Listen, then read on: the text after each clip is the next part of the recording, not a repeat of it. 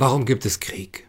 Was soll das überhaupt? Trotz all der schlechten Erfahrungen, trotz all der Lektionen der Geschichte, lernen die Menschen nichts daraus? Trotz all der schrecklichen Folgen, die Kriege haben, ist es etwa eine grundlegende menschliche Eigenschaft, Krieg zu führen? Gehört das zur Condition humaine? Ist es ein unausrottbarer Bestandteil der menschlichen Natur? Oder gehört es gar zum Wesen des Seins, zur Natur der Realität dazu? Ist der Krieg, der Konflikt, der Streit das, was die Welt im Innersten zusammenhält? Hallo, ich heiße Gunnar Kaiser und euch herzlich willkommen bei Weiser mit Kaiser, eurem unentbehrlichen Quantum Philosophie. Schön, dass ihr da seid. Ja, die Auffassung, dass der Krieg der Vater aller Dinge sei, ist die Auffassung eines der ersten Philosophen, die wir überhaupt namentlich kennen, Heraklit von Ephesos. Und seine Fragmente sind äh, eines der ersten Bücher der Philosophie, von denen wir wissen. Die Fragmente. Bis 478 vor Christus vollendet, eigentlich ohne Titel, später Periphysios, also über die Natur genannt. Es ist als Buch selber nicht für uns enthalten, aber es gibt einige Bruchstücke von dem, was Heraklit gesagt haben soll, meistens von anderen Autoren zitiert, Platon, Aristoteles und so weiter. Bruchstücke, einzelne kleine Aphorismen, Paradoxien, Gleichnisse, oft äh, Wortspiele, und äh, das ist oft rätselhaft und mehrdeutig, weswegen Heraklit äh, schon in der Antike den Beinamen der Dunkle erhalten hat. Und es geht um Physik, Kosmologie, Ethik, Politik, aber vor allem um die Metaphysik, also um die Frage nach den Prinzipien des Seins an sich, nach den Gesetzen der Realität, nach dem, was die Welt im Innersten zusammenhält.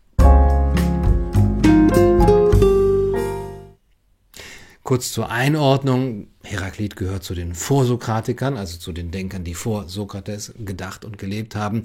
Und das Auftreten dieser Vorsokratiker war im Grunde genommen im 6. und 5. Jahrhundert vor Christus eine Grenze, ein großer geistesgeschichtlicher Wandel, weil die Vorsokratiker einen neuen Ansatz verfolgt haben in ihrer Erklärung der Welt, wie das Universum funktioniert es war ein Bruch mit der Theologie damals und die Kosmologien, die sie sich ausdachten, lehnten die alten Göttervorstellungen ab, die von Homer, die von Hesiod, und haben versucht, das Ganze natürlicher zu erklären.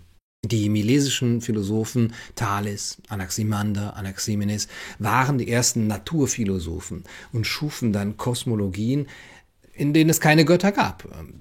Sie stellten sich ein Universum vor, das nach bestimmten natürlichen Prozessen ähm, sich aus einem ersten Prinzip entwickelt hat, aus dem Ursprung oder auch der Archä, dem Anfang.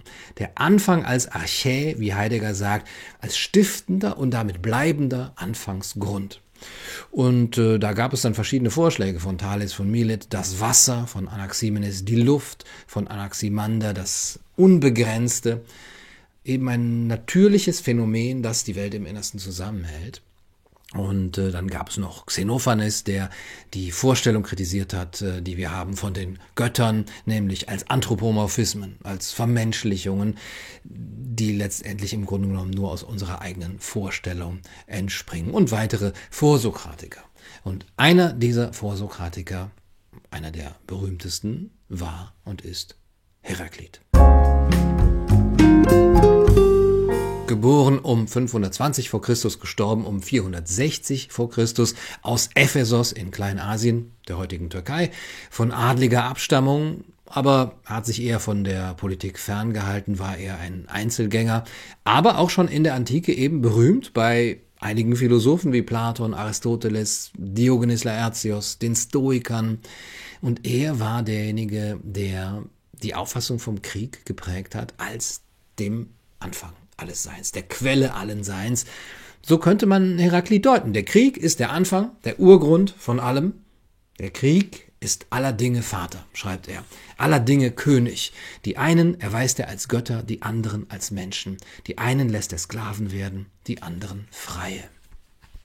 Ja, beim Lesen dieser Fragmente ist oft nicht klar, ob sich Heraklits Beschreibungen auf die Natur, den Kosmos, die Welt beziehen, beziehen oder eher auf die Menschen, das menschliche Zusammenleben, die Polis, das Seelenleben der Menschen.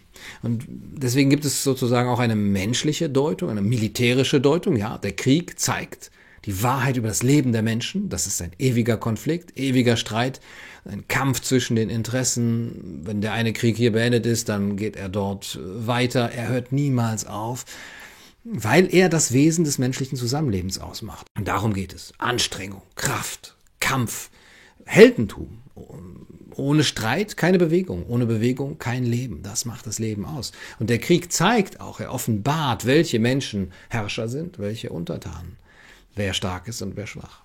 Und er zeigt es nicht nur, er bringt es auch hervor. Der Krieg ist der Name für die Kraft, die stets das Neue schafft was die Opfer der Gräuel des Krieges allerdings nicht groß trösten wird. Und überhaupt ist die Gefahr einer solchen Deutung, einer solchen essentiellen, essentialistischen Deutung, dass man damit ja die einzelnen Kriege gewissermaßen legitimiert, weil sie ja notwendiger Bestandteil des menschlichen Lebens seien und man damit für selbstverständlich hält, was eigentlich nicht selbstverständlich sein sollte. Aber da gibt es noch die metaphysische Deutung, die naturphilosophische, Krieg als kosmisches Prinzip. In einem materiellen Universum ist der Konflikt unvermeidlich, weil Materie sich nach Heraklit aus Gegensätzen zusammensetzt. Hell und dunkel, warm und kalt, männlich und weiblich und so weiter. Materie ist Energie, die in dieser Gegensätzlichkeit lebt. Und daher ist für Heraklit auch das Feuer das grundlegende Element. In einem solchen Universum geht es natürlich keine Stabilität. Der Krieg ist der Vater aller Dinge, weil er die Unterschiede deutlich macht und das Werden, das Entstehen und Vergehen als das Urprinzip des Lebens verdeutlicht. Der Krieg führt zusammen und Recht ist Streit und alles Leben entsteht durch Streit und Notwendigkeit. Also nichts ist von Dauer, nur der Wandel selbst. Ja, das berühmteste Zitat von Heraklit macht es deutlich. Steigen wir hinein in die gleichen Flüsse, fließt immer anderes Wasser herzu. Oder nach einer anderen Übersetzung, wer in dieselben Flüsse hinabsteigt, dem strömt stets anderes Wasser hinzu. Also müsste man eigentlich davon sprechen, dass der Fluss, in den man beim zweiten Mal steigt, nicht der gleiche ist wie der, in dem man beim ersten Mal gestiegen ist. Im Grunde genommen gibt es dann eigentlich gar keinen Fluss als beständiges, mit sich selbst identisches Ding. Der Rhein, die Donau, dieser Fluss dort ist eigentlich nur eine Illusion, weil wir den Dingen Namen geben wollen, um sie ja auf eine Beständigkeit und Wiedererkennbarkeit zu reduzieren, die sie aber eigentlich gar nicht besitzen. Heraklit wird oft als Gegenspieler zu Parmenides gesehen, der einen metaphysischen Monismus vertreten hat. Die Auffassung also, dass alles eins ist. Heraklit hingegen betone als Urprinzip den Dualismus, die Gegensätzlichkeit, die Unterschiede und eben die Veränderung.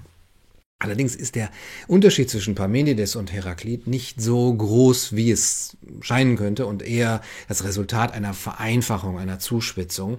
Man kann Heraklit durchaus auch als Monisten verstehen. Alle Dinge sind eins, sagt er.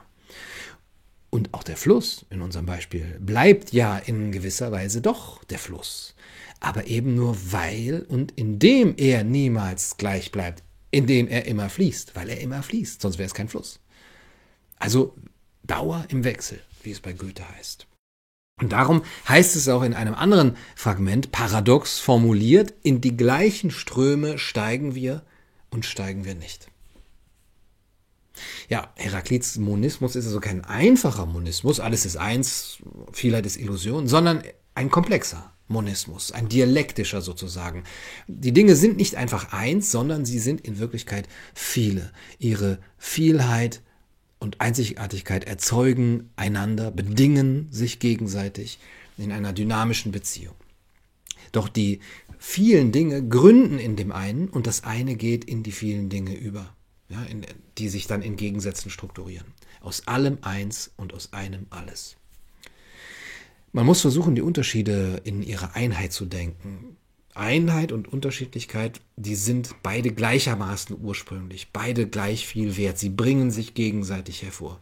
Und darin besteht diese dynamische Spannung des Seins überhaupt, in der Gegensätzlichkeit, die eine Einheit hervorruft und im Widerspruch, der die schönste Harmonie darstellt. Das Wiedereinanderstrebende zusammenstimmend und aus dem Unstimmigen die schönste Harmonie. Also selbst im Krieg ist eigentlich aus höherer Warte gesehen Harmonie, sogar Schönheit. Das verdeutlicht den unerhörten Charakter von Heraklits Lehre. Ja, gut und übel ist eins, sagt er, was für Menschen nicht akzeptabel ist, nämlich äh, das Chaos, das Leiden, den Krieg als schön und harmonisch zu nennen. Aber er sagt, das ist aus göttlicher Perspektive sehr wohl denkbar. Ja, es ist sogar das Prinzip des Seins. Gegensätzlichkeit und Unstimmigkeit ist also jetzt nicht nur das Grundprinzip, das Einheit und Harmonie ausschließt, sondern wesenhaft mit Einheit und Harmonie verbunden. Name, den diese gegensätzliche Einheit oder einheitliche Gegensätzlichkeit trägt, der lautet Logos. Logos ist der Urgrund, die Archä. Logos ist als Wort schwer zu übersetzen, vieldeutig, bedeutet Wort, Rede, aber auch Erzählung, Sinn oder Vernunft. Und bei Heraklit ist dieser Logos überzeitlich gedacht, unabhängig von den Menschen und ihren Meinungen. Eine unbegriffene Kraft, die wirkt, ein Prinzip, nach dem es sich auch zu richten gilt. Wir können zum Beispiel als Menschen die Dinge nur angemessen erkennen und auch angemessen handeln, wenn wir das im Einklang mit dem ewigen Logos tun. Die meisten Menschen, sagt Heraklit, werden das aber nie verstehen. Für diesen Logos aber, obgleich er ewig ist, gewinnen die Menschen kein Verständnis, weder ehe sie ihn vernommen, noch sobald sie ihn vernommen haben. Also nicht vorher und nicht nachher. Die anderen Menschen, die vielen, die wissen freilich nicht, was sie im Wachen tun, wie sie ja auch vergessen, was sie im Schlafe tun. Ja, die vielen, die vielen, die philosophieren nicht sondern sie sind satt wie Vieh. Sie denken nicht nach, sie äh, gelangen niemals zu einem tieferen Verständnis des Seins oder zu höherer Erkenntnis. Man kann sie auch nicht belehren. Sie werden es nie einsehen. Im Gegenteil, sie bilden sich nur etwas ein. Trotzdem prägt aber der Logos mit seinem Prinzip des ewigen Wandels durch Gegensätzlichkeit, Konflikt und Widerspruch das Leben der Menschen, auch wenn sie es nicht verstehen. Und dass die Menschen das nicht verstehen, das macht ihr Leiden aus. Denn auf diese Weise erscheint uns eben alles sinnlos, regellos, gesetzlos, chaotisch. Für Gott allerdings sieht das Ganze anders aus. Für Gott sind alle Dinge schön, gut und gerecht. Gut und böse, schön und hässlich sind zwar Gegensätze, aber nur für uns, für unsere menschlichen Begriffe. Aus der Perspektive des Logos sind sie notwendige Bestandteile des großen Ganzen. Und dieses Ganze ist ewig. Das ist nicht gemacht. Es ist ein immerwährendes Feuer, ein sich immer wieder selbst erneuernder Mechanismus, in dem diese verborgene Harmonie wirkt. Die Harmonie einer Intelligenz, die durch alle Dinge hindurch wirkt. Das Weise, sagt Heraklit, ist das eine, den einsichtsvollen Willen zu verstehen, der alles durch alles hindurchsteuert. Ja, mit Worten und Begriffen können wir solche versteckte Gesetzmäßigkeiten und Ordnung gar nicht beschreiben. Unser menschliches Denken hängt eben so sehr an den materiellen Dingen, an den sinnlich wahrnehmbaren Dingen, dass wir die harmonische Einheit in den Gegensätzen gar nicht ergreifen, gar nicht erfassen können. Aber es gäbe keine Harmonie, wenn es nicht hoch noch tief gäbe. Und es gäbe keine Lebewesen, wenn die Gegensätze nicht männlich und weiblich wären. Ja, Heraklits Denken hatte eine große Wirkung, wie gesagt, bereits in der Antike, auch später hinein im Mittelalter bis in die Gegenwart. Am bekanntesten sind sicherlich Heidegger, seine Auseinandersetzung mit Heraklit, zum Beispiel in seinem Seminar 1966, 67 mit Eugen Fink und Hans-Georg Gadamas Schrift ähm, Der Anfang des Wissens. Besonders ans Herz legen möchte ich euch aber die Auseinandersetzung, die der hinduistische Yogi und Philosoph Sri Aurobindo mit dem Werk Heraklits geführt hat, in diesem Buch hier, Heraklit. Da beschreibt er die vielen Gemeinsamkeiten des heraklitischen Denkens mit dem vedantischen Denken, also grob dem hinduistischen, dem hinduistisch-buddhistischen, ostasiatischen, dieser Tradition. Vom ewigen Feuer, ja, bei Heraklit, im Hinduismus Agni, der Gott des Feuers. Vom Logos, im Hinduismus Dharma, das eine, im Hinduismus Advaita und so weiter. Aber Aurobindo beschreibt auch die Schwäche, die er in Heraklits Denken, Denken sieht, und das ist besonders spannend für uns, weil es eine Schwäche ist, die nach Heraklit das gesamte europäische Denken bestimmt hat. Etwas, das ein Defizit geblieben ist im westlichen Denken und heute noch stark und schädlich auf uns einwirkt, während Heraklit nämlich nur zwei Seiten kennt, Vernunft und Kraft. Auf der einen Seite also Vernunft, Logos, eine gewisse Harmonie, eine begrenzende Intelligenz und auf der anderen Seite Kraft, Energie, Bewegung, Streit, Streben, Krieg als Zusammenprall von Energien. Er nur diese beiden Seiten äh, kennt, fehlt aber die dritte, die Aurobindo nennt. Und die fehlt im gesamten westlichen Denken. Der dritte Aspekt, der ein tieferes Geheimnis hinter diesen beiden darstellt, die in der göttlichen Liebe und Freude aktive, universale Wonne. Sich erfreuen, Liebe, Schönheit als etwas Höheres als Gerechtigkeit, etwas Besseres als Harmonie, etwas Wahreres als Vernunft. Einheit und Seligkeit, die Ekstase unseres erfüllten Daseins. Ja, die Liebe fehlt uns. Und sehr, sehr interessant ist, was äh, Sri Aurobindo über den Krieg schreibt, kurz nach dem Ersten Weltkrieg. Ja, man hat gedacht, dass man selbst den Krieg äh, beenden können wird durch den Krieg, dass die Menschheit die Ungeheuerlichkeit hinter sich werfen wird, vor Überdruss und Ekel vor dem Krieg, aber das ist wohl eine Illusion, sagt er, denn Menschen werden nicht die Augen geöffnet über das Grauen, die Schlechterei des Krieges, höchstens kurzzeitig, bis sie dann bald schon alle Lektionen der Geschichte vergessen haben. Die menschliche Natur erholt sich. Und dann kommen die menschlichen Konflikte wieder zum Tragen, sie manifestieren sich und der nächste Krieg beginnt. Also ist Krieg ein unausrottbarer Bestandteil der Condition humaine? Nicht ganz, sagt Aurobindo. Und hier unterscheidet er sich von Heraklit, kann man sagen, der Krieg ist zwar derzeit ein psychologisches Bedürfnis der Menschen, aber keine biologische Notwendigkeit mehr. Es gibt noch Hoffnung zu wirklicher Abhilfe, aber erst wenn der Mensch ganz und gar ein neuer geworden ist durch diese Liebe und dann eine wesensmäßige Einheit mit den anderen Menschen erkannt hat. Nur wenn der Mensch nicht nur sein Zusammengehörigkeitsgefühl mit allen Menschen, sondern auch einen entschiedenen Sinn für Einheit und volksmäßige Gemeinschaft entwickelt hat. Nur wenn es ihm bewusst wird, dass sie nicht bloß seine Brüder sind, sondern dass sie zu ihm gehören. Nur wenn er es gelernt hat, nicht in seinem abgetrennten persönlichen und Gruppenegoismus zu leben, sondern in einem großen universellen Bewusstsein, kann das Phänomen des Krieges aus seinem Leben verschwinden, ohne die Möglichkeit einer Rückkehr. Das war's für heute mit eurem unentbehrlichen Quantum Philosophie bei Weiser mit Kaiser. Falls es euch gefallen hat, unterstützen könnt ihr meine Arbeit natürlich immer über PayPal, über Krypto, über Banküberweisung oder regelmäßig, da gibt es regelmäßige Inhalte über Patreon, über Substack oder über die Kanalmitgliedschaft. Würde mich freuen. Nachhören könnt ihr alles umsonst als Podcast auf den gängigen Podcast-Plattformen wie Spotify, iTunes, Deezer, Soundcloud, Amazon Music, Google Podcast und so weiter. Im nächsten Video von Weiser mit Kaiser geht es um den vermeintlichen Gegenspieler von Heraklit, nämlich Parmenides und um seine Schrift vom Wesen des Seienden. Und das könnt ihr jetzt hier oben sehen. Gute Nacht und viel Glück. Ach so, ja, eins noch. Mein neues Buch die Ethik des Impfens ist jetzt erschienen im Europa-Verlag über die Wiedergewinnung der Mündigkeit.